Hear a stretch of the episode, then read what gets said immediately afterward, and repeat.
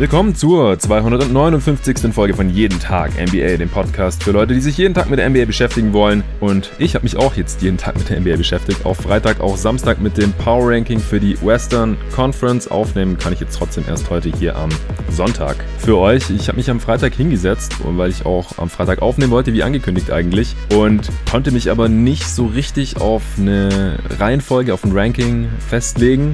Und habe dann gedacht, ich muss mir einfach das eine oder andere Team noch mal ein bisschen genauer anschauen, noch ein bisschen mehr recherchieren, bevor ich mich da wirklich selbstbewusst vors Mikrofon setzen kann und sagen kann, hier, dieses Team habe ich jetzt auf Platz äh, 12 und das andere auf Platz 8 oder was weiß ich. Daher habe ich da noch mal ein bisschen mehr Zeit investiert. Ich bin immer dafür, Aufnahmen nicht unbedingt zu erzwingen. Bin wirklich darauf bedacht, alles, was ich euch hier erzähle, dass es immer Hand und Fuß hat und dass das wirklich sauber recherchiert ist und dass ich auch wirklich hinter dem stehen kann, was ich euch hier erzähle über die diversen Teams und Spieler in der Western Conference. Daher bin ich dann am Freitag nicht mehr zur Aufnahme gekommen. Gestern hatte ich auch noch einige andere Dinge zu erledigen, aber jetzt heute hier, dann ist halt der äh, freie Sonntag draufgegangen. Ist auch nicht weiter schlimm. Ich bin bester Laune. Wir haben hier richtig gutes Wetter gerade in Stuttgart. Sonnenschein, 17 Grad. Das ist genau das, was zumindest mein gebeuteltes Gemüt gerade gebraucht hat. Nach der eisigen Kälte die letzten Wochen hier in Deutschland. Ja, und in der NBA, da ist auch wieder einiges passiert, auch in der Western Conference in den letzten zwei Wochen. Und das Ranking steht letztendlich. Ich werde jetzt hier gleich alle Teams von 15 bis 1 durchballern. Werde euch kurz was dazu erzählen, wie es gelaufen ist die letzten zwei Wochen, wo die Teams jetzt in der Tabelle stehen, wie sie in Offense und Defense gerade dastehen, dann das daraus resultierende Netrating natürlich auch mit einbeziehen. In die Bewertung noch ein bisschen natürlich auch wie immer den Kontext anschauen. Was äh, hatten sie für einen Spielplan? War der eher schwer? War der eher leichter? Ist das gerade auch das Team, was wir die, die restliche Saison sehen werden? Oder haben die gerade besonders viele Verletzungen oder sonstige Probleme? Und was es eben sonst noch so Wissenswertes zu den 15 Teams gibt. Vorher gibt's noch drei kurze Shoutouts für drei neue Supporter, die das Projekt Jeden Tag NBA jetzt auch finanziell unterstützen auf steadyhq.com slash jeden Tag NBA. Den Link findet ihr auch in der Beschreibung zu diesem Podcast wie immer, falls ihr auch den Podcast regelmäßig hört, der euch wichtig ist und ihr mithelfen wollt, dass der auch noch über diese Regular Season 2021 hinaus weiter von mir produziert werden kann. Und wenn ihr eben ein paar Euro im Monat übrig habt, um dieses Projekt zu unterstützen, dann könnt ihr da auf der Unterstützungsplattform auf Steady euch alles in Ruhe durchlesen über jeden Tag NBA, was dahinter steckt, was ich vorhabe, was meine Ziele sind und dann dort eben auch ein Unterstützerpaket abschließen. Da gibt's das Bankspielerpaket, das Starterpaket und das All-Star-Paket. Und wir haben jetzt zwei neue Bankspieler im Team jeden Tag NBA. Einmal den Julian Fitz und den Nico Kuipers. Vielen Dank euch Jungs, dass ihr jetzt hier am Start seid. Und dann haben wir noch einen neuen Starter dazu bekommen seit den letzten Shoutouts. Und zwar den Claudio Raimondo. Der Claudio, der ist auch ein treuer Hörer von Anfang an, wie er mir geschrieben hat, Hörer der ersten Stunde und hat jede Folge genossen und hat sich jetzt auch durchringen können, zum Supporter zu werden. Also tausend Dank dir, Claudio. Ja, und wenn ihr Supporter seid von jeden Tag NBA, dann hilft, helft ihr nicht nur dieses Projekt langfristig abzusichern, sondern ab und zu gibt's auch mal was zu gewinnen. Und zwar aktuell gibt's eine Tasche von Performance zu gewinnen. Unter allen, die das Projekt hier schon supporten. Ihr müsst mir einfach nur eine Nachricht schreiben, direkt auf Steady, dass ihr Bock habt auf die Tasche. Das haben jetzt auch schon einige getan. Aber ich gebe euch jetzt hier nach dem dritten Hinweis hier im Podcast nochmal Zeit bis Montagabend 23.59 Uhr. Montag, der 22.02.23.59 Uhr wird, ist der Einsendeschluss, glaube ich, heißt das. Und danach werde ich dann mit so einer Zufallsgenerator-App die eine Tasche verlosen. Und dann gibt's noch eine zweite Tasche und zwar, die wird dann unter allen neuen Supportern, die dazukommen werden, verlost werden. Da weiß ich noch nicht, wann ich da den Einsendeschluss mache. Wahrscheinlich vielleicht zum All-Star-Break irgendwann im März oder so. Vielleicht auch noch ein bisschen später, je nachdem. Aber erstmal noch gibt's eine Tasche für alle bisherigen Supporter. Wenn ihr da Bock drauf habt, dann schreibt mir einfach eine kurze Message auf Steady. Ich habe Bock auf die Tasche, ich würde gerne mitmachen beim Gewinnspiel und dann seid ihr mit im Topf. So viel dazu. Wenden wir uns dem eigentlichen Content zu. Und das ist wie gesagt das Western Conference Power Ranking. In der letzten Folge gab es die Eastern Conference Power Rankings von Tobi Bühne und mir zusammen. Da haben wir alle 15 Teams analysiert und diskutiert. Heute haue ich, wie gesagt, alle 15 Teams alleine durch. Es geht los mit Platz 15. Da stehen nach wie vor die Minnesota Timberwolves. Die stehen bei 7 Siegen und 23 Niederlagen. Das ist immer noch der letzte Platz im Westen. Zweimal gewonnen, siebenmal verloren seit der letzten Aufnahme. Offense Platz 28, Defense Platz 24, Net Rating zweitletzte Liga vor den Cleveland Cavaliers. Also immer noch letzter in der Western Conference. Und wie es da aktuell aussieht in Minnesota, habe ich jetzt keinen Grund gesehen, sie hier auf 14 oder gar noch höher zu schieben oder ein anderes Team hier auf den letzten Platz zu drücken. D'Angelo Russell wird nach einer Arthroskopie im, am Knie wahrscheinlich bis April ausfallen, jetzt noch. Also eine absolute Seuchensaison. Für ihn, spielerisch war das schon nicht mehr besonders gut, wie ich auch mit Nico hier im Pod, glaube ich, mal erwähnt habe, bei den Least Improved Players bei der Answering Machine. Aber auch bei den Bulls allgemein. Also Towns war erst verletzt, dann hat er Covid gehabt. Culver fehlt jetzt auch schon länger, nachdem er umgeknickt war. Jetzt ist Cat gerade zurück und jetzt ist Dilo erstmal verletzt bis irgendwann im April und dann geht die Regular Season ja auch noch bis Mitte Mai. Also da werden am Ende der Saison Russell und Cat wieder nicht so viele Spiele zusammen gemacht haben. Ich habe jetzt neulich gelesen, dass die bisher nur 150 Minuten zusammen gespielt haben, ungefähr. Also der Trade, der war ja schon strittig. Russell gegen Wiggins und den Top 3 geschützten Pick der Wolves. Diese Saison, als er durchgeführt wurde und mittlerweile sieht das immer nur noch schlechter aus, wie sich jetzt hier eben Russells Spiel und auch seine Gesundheit entwickelt hat in Minnesota. Ja, Towns ist wie gesagt zurück, jetzt seit sechs Spielen, spielt auch schon wieder über 32 Minuten pro Spiel, aber ist noch nicht wieder so auf seinem gewohnten Niveau angekommen, was den Output angeht, macht nur gut 21 Punkte pro Spiel und die Wolves verlieren halt auch weiter. Wenn jetzt auch manchmal knapper, ich denke ehrlich gesagt, jetzt spätestens nach dem Aus für D'Lo kann man auch gegenüber Cat nochmal eine Übergangssaison mit hoffentlich dann Top 3 Pick am Ende rechtfertigen, weil sonst geht er wie gesagt nach Golden State. Alles andere ergibt glaube ich nicht allzu viel Sinn. Also wenn man jetzt hier noch zu viel gewinnt in Anführungsstrichen, dann steigt halt die Chance, dass der Pick weg ist. Dann hat man wieder gar nichts gehabt von dieser Saison und mit dem Play-In-Tournament mit es jetzt bei sieben Siegen aus den ersten 30 Spielen wahrscheinlich auch nichts mehr. Dazu ist der Westen einfach zu gut, da komme ich jetzt gleich noch zu. Wo wir es jetzt gerade von Top-Picks haben, der First Pick dieser Rookie-Class, Anthony Edwards, der hatte Freitagnacht gegen Toronto und Utah Watanabe bisher den Dank der Saison. Also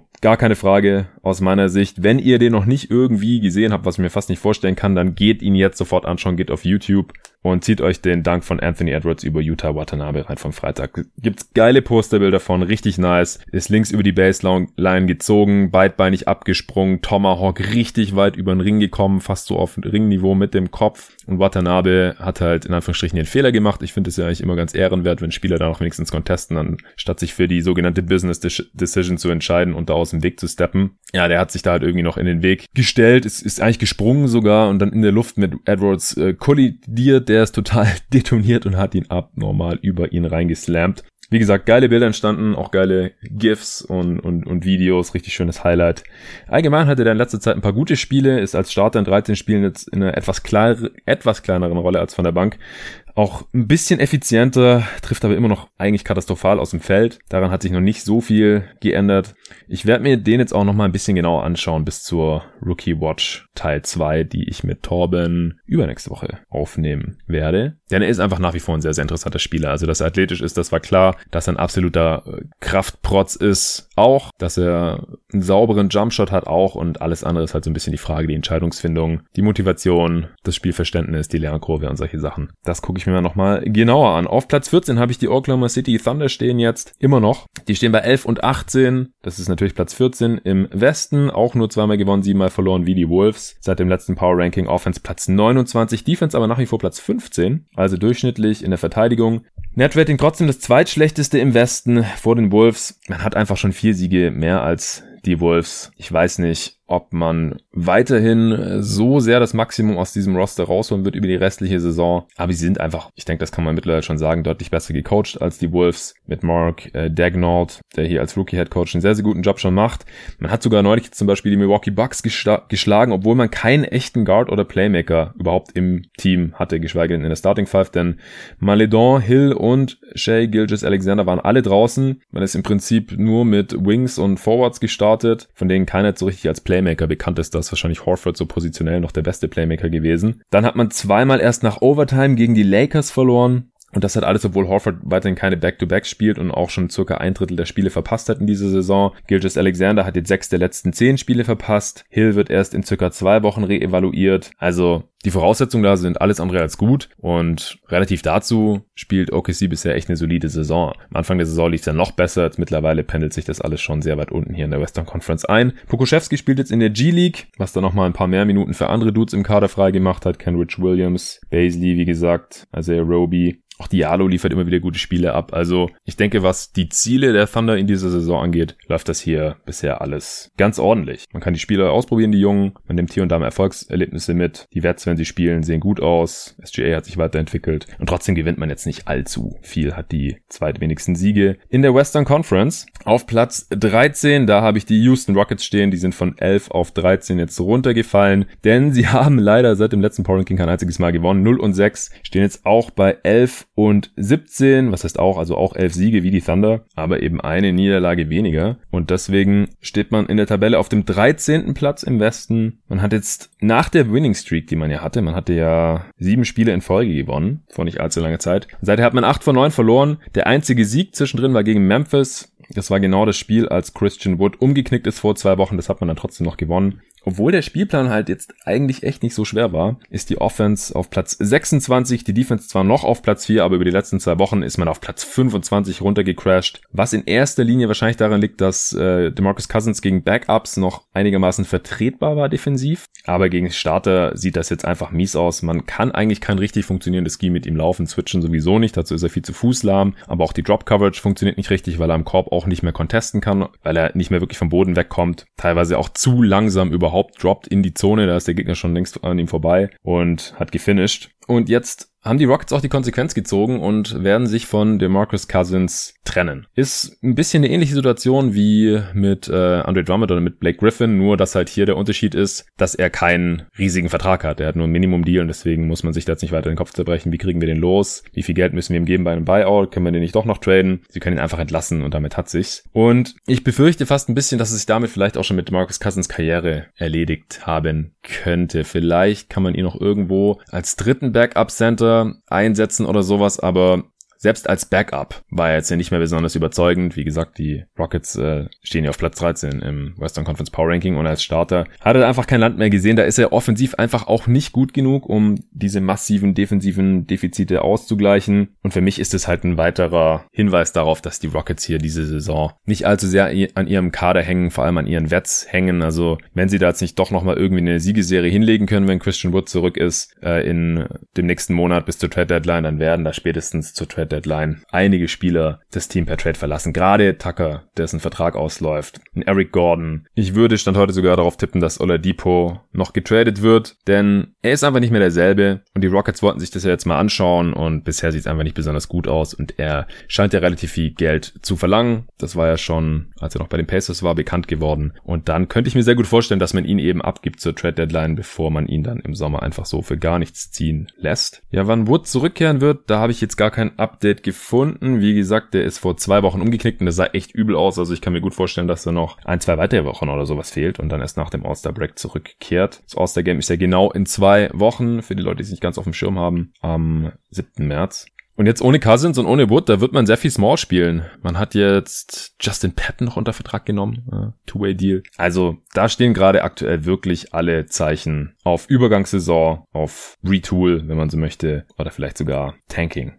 Daher jetzt nur noch auf Platz 13 in der Western Conference. Auf Platz 12 stehen die Sacramento Kings. Die stehen nicht viel besser da. 12 Siege bei 17 Niederlagen. Elfter. In der Western Conference haben nur zweimal gewonnen, sechsmal verloren seit dem letzten Mal. Offense zwar noch Platz 12, überdurchschnittlich. Defense Platz 30 nach wie vor. Netrating ist das 13 in der Western Conference. Man hatte ja auch sieben von acht Spielen gewonnen vor nicht allzu langer Zeit. Jetzt hat man schon wieder sechs in Folge verloren. Das mit Rashawn Holmes und Harrison Barnes, gerade zwei kompetente Starter, nicht spielen, sind zwar nur Day-to-Day, -Day, kann nichts längerfristiges sein eigentlich, aber das hilft einfach nicht. Dann spielt Bagley viel auf der 5, wo er defensiv total verloren ist. Offensiv ist das natürlich schon sinnvoller. Oder letzte Nacht gegen die Bulls ist dann Hassan Whiteside auf der 5 gestartet, auch kein Winning-Spieler. Äh, Bielica hat jetzt mal wieder viele Minuten bekommen gehabt in manchen Spielen, dann wieder weniger. Ist auch so ein Trade-Kandidat. Also auch hier habe ich die Befürchtung langsam, dass das mit dem Play-in-Tournament langsam schwierig werden könnte in dieser Western Conference.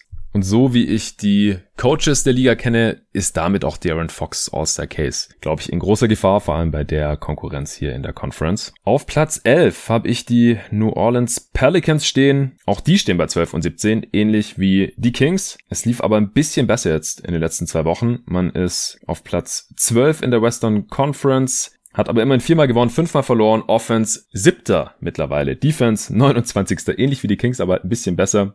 Der Spielplan war allerdings ziemlich soft. Jetzt ist leider auch noch Steven Adams verletzt gerade und daher die Defense einfach noch schlechter ist. Hat einer der wenigen kompetenten Defender, kein Elite-Verteidiger oder Rim Protector, aber wenigstens ziemlich kompetent und irgendwie noch ein Hindernis da in der Zone. Am anderen Ende des Feldes brummt die Offense endlich seit Zion mehr der Ball in die Hand gegeben wird und er mehr als Playmaker auch eingesetzt wird, auch als Ballhändler im, im Pick and Roll. Ich hatte sie im Pod ja auch immer wieder gefordert, dass auch mal mit Guards wie Reddick dann als äh, Screener Pick and Pop gelaufen wird und das Resultat ist jetzt einerseits ein Zion, der unstoppable aussieht, legt jetzt gerade 27 Punkte, 6 Rebounds, 4 Assists im Februar auf, bei Krankenquoten, Offensivrating von 143. Das wird natürlich haltbar sein, sind jetzt auch nur ein paar Spiele hier im Februar natürlich, aber das ist schon krass. True Shooting von 67 Prozent, die Freiwürfe trifft er auch immer besser, ab und zu mal nimmt er einen Dreier, nicht oft, aber die trifft er dann sehr, sehr gut bisher. Also das geht zumindest jetzt mal alles in die richtige Richtung. Ich frage mich, warum nicht gleich so Stan Van Gundy. Also offensiv ist Zion Williamson eine, eine absolute Macht aktuell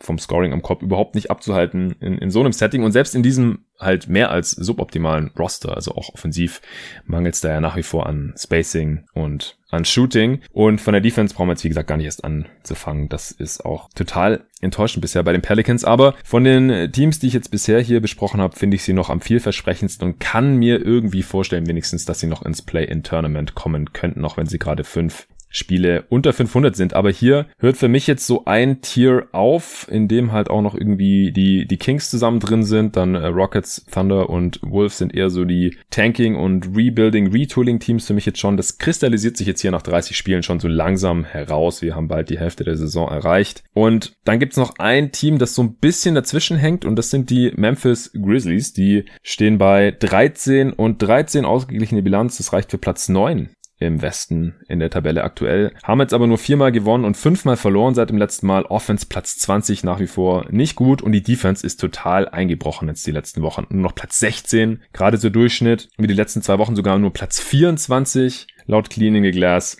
Netrating weiterhin auch neunter im Westen. Aber sie haben einfach viel Umwälzung in der Rotation. Spieler sind verletzt, andere kehren zurück. Valanciunas jetzt nach seiner Covid-Erkrankung hat wieder gespielt. Winslow ist zurück nach 13 Monaten gegen Phoenix gespielt. Zum ersten Mal jetzt auch für die Memphis Grizzlies. War ziemlich katastrophal, Justice Winslow. Wie ich finde, viele schlechte Entscheidungen getroffen. Äh, sah noch nicht so richtig mobil aus. Irgendwelche Würfe aus der Midrange gechuckt, konnte er am Korb nicht finishen. Aber gut, was will man erwarten? Nach 13 Monaten war am Ende 3, 3 von 14 aus dem Feld. Das wird jetzt, glaube ich, noch ein bisschen dauern. Und die Frage ist halt, er musste jetzt halt auch viel spielen, weil Dylan Brooks verletzt war, äh, Brandon Clark war raus, Kyle Anderson gegen Phoenix. Alle, wie gesagt, nur Day-to-Day. day aber in dem Spiel sahen sie wirklich schlecht aus. Kurz nach der Halbzeit stand es 68 zu 34. Phoenix hatte doppelt so viele Punkte. Da ging offensiv wirklich gar nichts. Es sind auch überhaupt keine Dreier gefallen, aber vom Shooting her ist da einfach auch nicht so viel los im Kader. Morant fand ich auch erschreckend zahnlos in dem Spiel. Also es wirkt in letzter Zeit immer mehr auf mich, als hätten die Grizzlies zu Beginn der Saison overperformed, gerade auch ohne John Morant. Und wenn sie jetzt hier eben auch ständig Spieler, die länger ausgefallen waren, äh, Jaron Jackson Jr. kommt ja wahrscheinlich im März irgendwann zurück, reintegrieren müssen, was ja auch wichtig ist, für die Zukunft langfristig wahrscheinlich auch wichtiger ist, als jetzt diese Saison noch auf Teufel komm raus wieder ins Play-in-Tournament zu kommen. Dann kann ich mir auch vorstellen, dass es hier irgendwie eng wird. Vor allem, wenn dann halt irgendwie New Orleans nochmal von unten drücken sollte. Aber aktuell stehen sie auf Platz 10 bei mir hier im, im Power-Ranking und falls sie die Leistung einigermaßen halten können,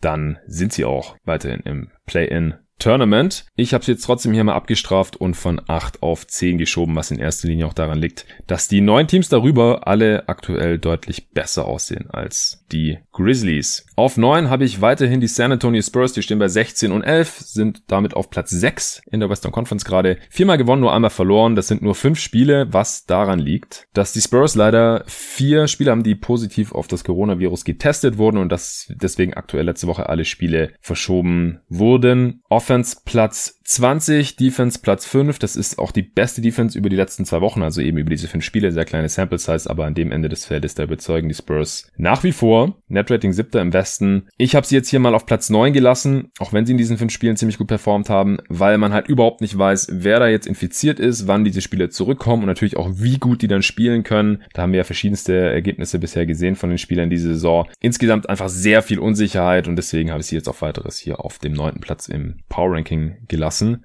Auf Platz 8 habe ich die Dallas Mavericks. Ich musste sie jetzt von 7 auf 8 runterschieben, auch wenn sie jetzt in den letzten zwei Wochen eigentlich besser ausgesehen haben als davor in der Saison. Aber die Teams darüber, die waren entweder noch überzeugender als in den letzten zwei Wochen oder haben einfach auch, was den Rekord angeht, schon einen gewissen Vorsprung jetzt. Die Mavs stehen bei 13 und 15.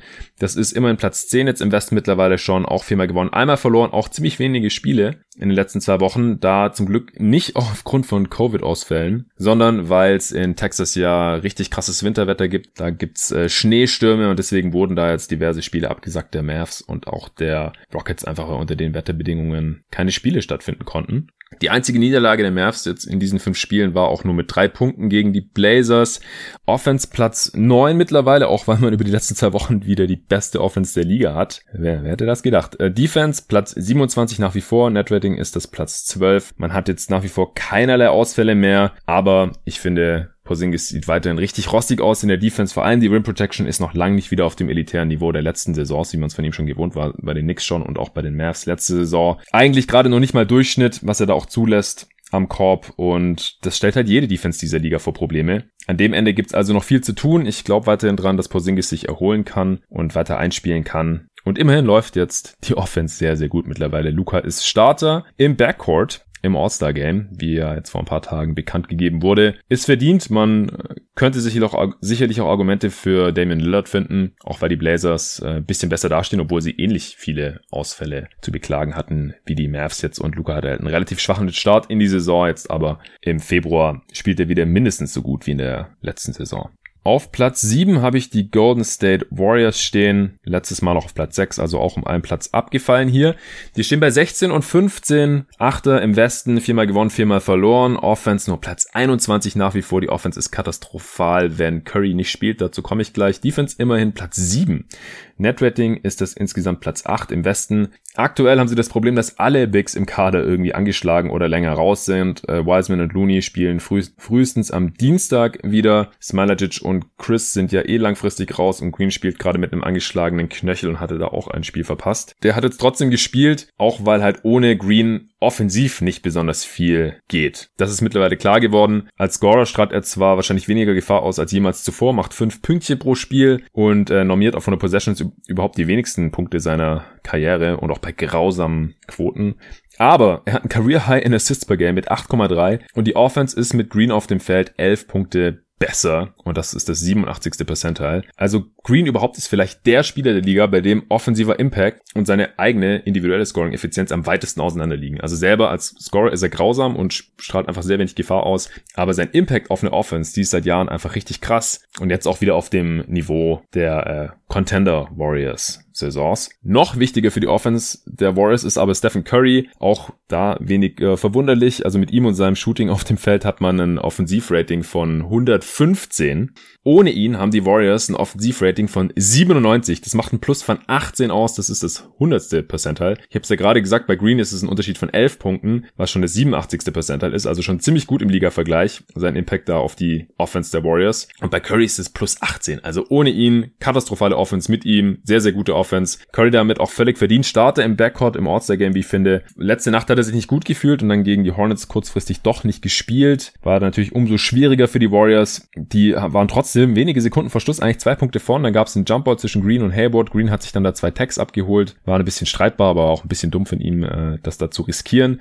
Dadurch haben die Hornets dann zwei Freiwürfe bekommen, die auch beide getroffen. Dann war das Spiel ausgeglichen und dann hat Terry Rozier äh, Game-Winning Buzzer-Beater reingeknallt und so haben die Warriors dann halt das Spiel verloren, obwohl sie ohne Curry fast schon gewonnen hätten. Bisschen ärgerlich. Ich habe sie jetzt, wie gesagt, trotzdem noch hier auf Platz 7 aktuell. Ich denke einfach, dass wenn mal wenigstens ein paar Bigs wieder zurück sind, Looney dann wohl als Starter, Wiseman von der Bank, dann äh, sollte sich eigentlich der positive Trend nach dem schlechten Start der Warriors in die Saison weiterhin fortsetzen. Dann würde ich Stand jetzt zum Ende der Saison mit ihnen auf Platz 7 rechnen. Portland Trailblazers auf Platz 6 von 10 auf 6 der Aufsteiger der Woche. Aber da konnte ich jetzt einfach nicht anders. Die haben einfach so gut gespielt die letzten zwei Wochen. Ich war vor zwei Wochen wirklich noch sehr, sehr pessimistisch hier mit Tobi im Pod nach den ganzen äh, Verletzungen und den echt wilden Rotationen und Starting Fives, die die Blazers da teilweise rausgehauen haben, da konnte man nicht ganz davon ausgehen, dass sie weiter gewinnen werden. Aber das haben sie getan. stehen wir 18 und 11, das ist Platz 5, gerade in der Tabelle im Westen hatten sechs in Folge gewonnen. Jetzt stehen sie bei 6 und 2 seit dem letzten Power Ranking. Platz 5 in der Offense, Platz 28 in der Defense, also auch hier sehr, sehr extrem. Net Rating macht das Platz 6 in der Western Conference, alles ohne CJ McCollum jetzt diese letzten acht Spiele natürlich und auch ohne Nokic und Collins selbstverständlich. McCollum wird in zwei Wochen erst re-evaluiert, also Richtung All-Star Break. Nokic auch. Solange ist immer noch Dame Time angesagt und seit McCollums Verletzung legt er geschmeidige 32 Punkte, 4 Rebounds, 9 Assists bei abartiger Effizienz auf und trägt halt ein ziemlich schwaches Team und ich hätte ihn auch weiterhin als Starter im Backcourt gehabt, wie ich es ja vor zwei Wochen hier auch, als ich die ganzen Allstars in Ost und West im Pod verkündet habe, die ganzen Kandidaten schon vorgeschlagen hatte. Aber jetzt ist Luca drin. Das ist wie gesagt, aus meiner Sicht kein Fehler. Und er ist halt durch die Fanvotes jetzt da drin gelandet. Da gab's äh, so einen Mini-Aufschrei in NBA-Twitter, wie, wie kann man nur. Und ich glaube, Doncic hat sogar selbst auch gesagt, er hätte eher Lillard drin gehabt. Ich auch, aber so von der Spielerqualität her ist es dann doch so nah beieinander, dass man, denke ich, damit leben kann. Und ja, jetzt haben sich die Blazers einfach hier selbst mit den ganzen Ausfällen schon so ein nettes äh, Polster rausgespielt. Also fünf Siege mehr als die Mavs zum Beispiel, dass ich sie jetzt hier auf Platz 6 in der Western Conference habe. Auf Platz 5 fängt für mich nochmal eine neue Gruppierung an, ein neues Tier. Da habe ich die Denver Nuggets stehen. Von 4 auf 5 abgefallen, stehen bei 16 und 13. Das ist Platz 7 im Westen aktuell. Viermal gewonnen, viermal verloren seit dem letzten Mal. Offense immer noch Platz 6, Defense Platz 19, fünftbestes Netrating im Westen.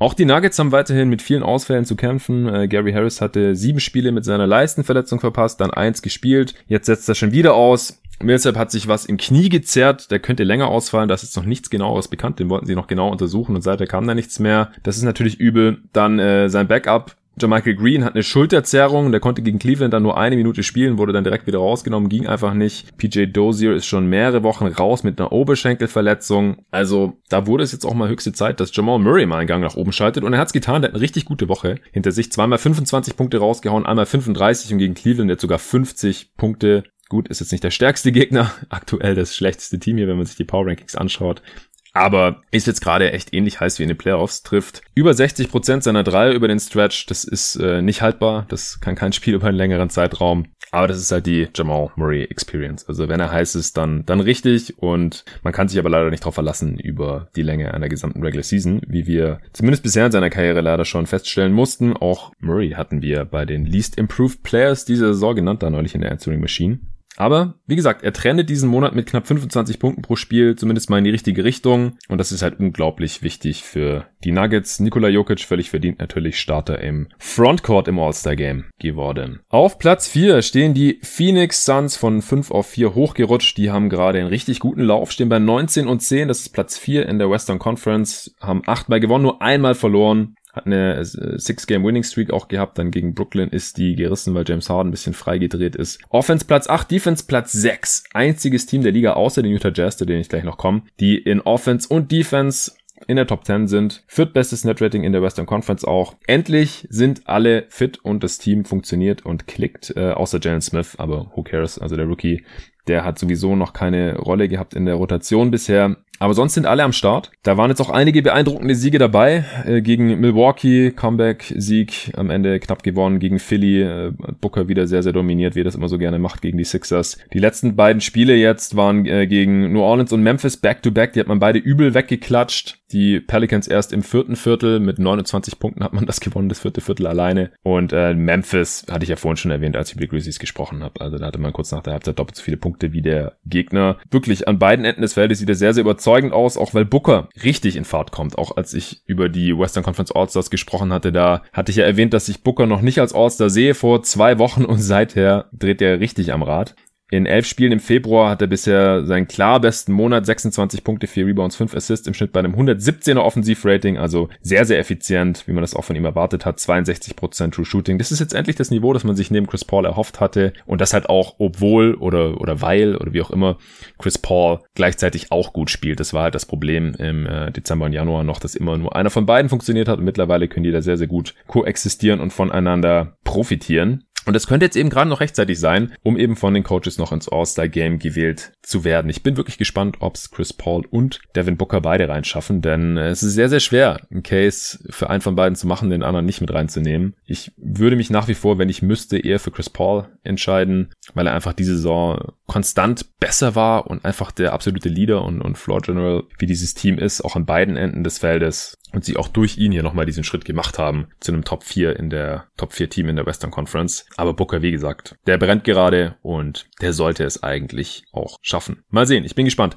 Auf Platz 3, da sind die LA Lakers von 1 auf 3 abgefallen. Stehen bei 22 und 9, das ist der dritte Platz im Westen jetzt. Fünfmal gewonnen, zweimal verloren. Offense nur noch Platz 14. Da hat man stark nachgelassen, auch weil man auf Platz 27 über die letzten zwei Wochen nur noch ist. 27, viertschlechtester. Defense immer noch auf Platz 1, aber das ist das drittbeste Netrating natürlich nach nur den Jazz und Clippers, zu denen ich dann gleich noch komme. Die hatten auch eine 7-Game-Winning-Streak.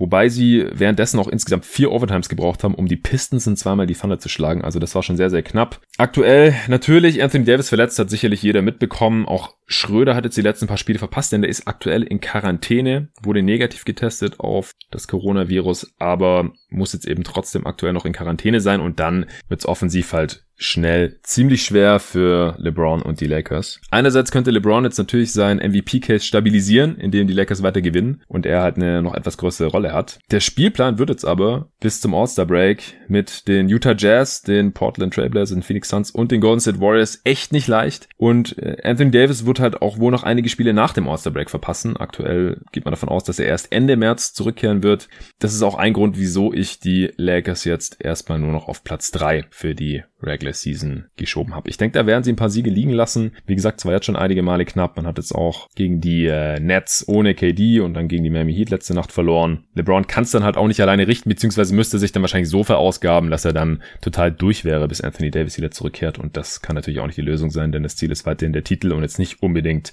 Platz eins in der Western Conference. Auf Platz zwei im Western Conference Power Ranking habe ich jetzt die LA Clippers stehen. Nach wie vor, da standen sie auch schon vor zwei Wochen. Stehen auch bei 22 und 9, genauso wie die Lakers. Fünfmal gewonnen, dreimal verloren in den letzten zwei Wochen. Offense die zweitbeste der Liga, Defense Platz 17 haben aber das zweitbeste Net-Rating in der Western Conference. Der Schedule war jetzt einigermaßen soft. Man hatte eigentlich nur Utah als starken Gegner. Paul George hatte auch sieben Spiele verpasst, deswegen kam das jetzt ganz gelegen, dass der Schedule nicht so hart war. Der kam jetzt wieder zurück, sah im ersten Spiel ein bisschen rostig aus gegen Utah, wie ich fand. Er hat 15 Punkte aus 15 Shooting Possessions nur gemacht. In 26 Minuten hatte auch noch eine Minutes Restriction. Am Ende auch ein, zwei unnötige Ballverluste, die das Spiel dann nochmal spannend gemacht haben. Aber während dieser acht Spiele, da hatte jetzt nicht nur Paul George gefehlt, auch Kawhi Leonard hat ein paar Spiele ausgesetzt, Nicola Batum. Überhaupt hatte die Starting Five jetzt seit knapp vier Wochen nicht mehr zusammengespielt in der Form. Also mit Beverly, George, Batum, Kawhi und Ibaka. Und dafür stehen die Clips halt echt super da. Ähm, mit Morris hat man dann jetzt gegen die Jazz in der Crunch-Time auch Small Ball gespielt, Marcus Morris. Gobert muss dann halt einen Shooter verteidigen und das haben halt Morris und Beverly schon bestraft, wenn Gobert dann wegrotiert hat und irgendwo helfen wollte. Die sind halt alle nochmal ein bisschen besser von Downtown als jetzt in Serge Ibaka und das ist dann offensiv einfach sehr, sehr viel gewesen für die Utah Jazz. Die Clippers haben das Spiel ja auch gewonnen, was ein äh, guter Test war, direkt mal wieder für diese Starting Five dann die Streaking Utah Jazz auf den Boden der Tatsachen zurückzuholen. Paul George, wie gesagt, der war noch nicht wieder ganz auf der Höhe, aber Kawhi Leonard hat dann am Ende geregelt. Auch da hat man wieder gesehen, was ein Problem der Utah Jazz ist, dass halt ein Royce O'Neal, ein Kawhi Leonard überhaupt nicht daran hindern kann, an, seinen, an seine Spots zu marschieren und einfach sein Ding zu machen. Und Kawhi Leonard ist natürlich auch vollkommen verdient Starter im Frontcourt im All-Star Game. Auf Platz eins habe ich jetzt endlich die Utah Jazz geschoben. Da kann man jetzt einfach nur noch wenige Argumente gegenfinden, dass sie nicht zumindest das beste Regular Season Team in der Western Conference sein werden. 24 Mal gewonnen, 6 Mal verloren. Das sind zwar eigentlich nur zwei Siege mehr als die Teams aus LA, aber sie hatten ja nur einen moderaten Start in die Saison und haben seither einfach fast gar nicht mehr verloren. Sie haben 20 der letzten 22 Spiele gewonnen. Sieben Mal gewonnen, jetzt einmal nur verloren, nur dieses Spiel gegen die Jazz, eben das letzte seit dem letzten Power Ranking. Offense Platz 3, Defense Platz 2, das ist auch heftig, Top 3 in beiden, an beiden Enden des Feldes. Dadurch natürlich auch mit riesigem Abstand das beste Netrating der Liga mit plus 12,2. Das ist echt ein abartiger Wert. Conley hatte jetzt sechs Spiele mit einer Oberschenkelverletzung verpasst, spielt wieder und hat direkt 16 effiziente Punkte in 25 Minuten gemacht. Ich gehe auch davon aus, dass der mit Minutenbegrenzung gespielt hat. Und wie gesagt, man konnte halt zeitweise noch sagen, ja, die Jazz, der Schedule war nicht so schwer oder die waren halt alle fit, da war niemand verletzt und das gilt jetzt halt beides nicht mehr. Also sie haben mit Conley alle Spiele gewonnen. Der Schedule war jetzt in letzter Zeit ziemlich hart. Sie haben auch andere gute Teams geschlagen, bis auf die Clippers jetzt. Also die haben sie auch geschlagen, da waren sie nicht komplett und dann im Rückspiel zwei Tage später, wie gesagt, da ging es dann eben gegen die kompletten Clippers und da haben sie dann ziemlich knapp verloren. Für die Playoffs habe ich weiterhin, wie gesagt, Vorbehalte, aber das ist ein Regular Season Power Ranking Stand jetzt. Ich will halt prognostizieren oder antizipieren, welche Teams am Ende der Saison wo stehen werden. Ich habe jetzt heute zum ersten Mal auch so Tiers gemacht. Ich denke halt, dass die beiden LA Teams und die Jazz am Ende wahrscheinlich die Top 3 unter sich ausmachen werden. Dann kommen die Suns und die Nuggets in der nächsten Gruppierung, die ich dann halt noch vor den anderen Teams sehe. Den Warriors, Blazers, Spurs und Mavs. Vielleicht können die Grizzlies da mit drin bleiben, dann gehören sie zu Top 10. Das sind dann die Teams, die um die Playoffs mitspielen werden, auch im Play-In-Tournament. Und danach kommen dann noch die Pelicans und auch die Kings, die noch leichte Chancen haben, wenn sie noch einen Run hinlegen können. Zuletzt sehen die Pelicans da ein bisschen überzeugender aus, noch in die Top 10 vorzustoßen. Und danach habe ich dann die Rockets, Thunder und Wolves, wie gesagt, bei denen stand jetzt alles nach Lottery und eher Tanking bis zum Ende der Saison aussieht. So, das war's für heute. Vielen Dank fürs Zuhören. Die nächste Folge wird mit äh, Nico sein. Da werden wir uns Spielern widmen, die Anfang der 2000er gespielt haben und werden Cases dafür machen, warum die in der heutigen NBA noch besser aussehen werden. Also genau Nikos Thema eigentlich. Die Anregung kam von Torben für die letzte Answering Machine. Wir haben dann gesagt, das ist ein eigener Pod wert und das werden wir dann direkt in der nächsten Folge beziehungsweise in den nächsten beiden Folgen, wahrscheinlich wird es ein Zweiteiler, umsetzen. Danke auch nochmal an alle Supporter. Denkt ans Gewinnspiel, wenn ihr Bock habt auf eine Sporttasche von Performance, dann schreibt mir einfach eine Nachricht auf Steady, dass ihr dabei sein wollt. Um 23.59 Uhr morgen, am Montag, den 22. Februar, werde ich dann da keine Nachrichten mehr annehmen und dann wird die Tasche verlost. Und wenn ihr den Pod hier auch supporten wollt, dann geht auf steadyhq.com slash jeden Tag NBA und dann könnt ihr da in nächster Zeit auch noch so eine Tasche gewinnen. Vielen Dank dafür und bis zum nächsten Mal.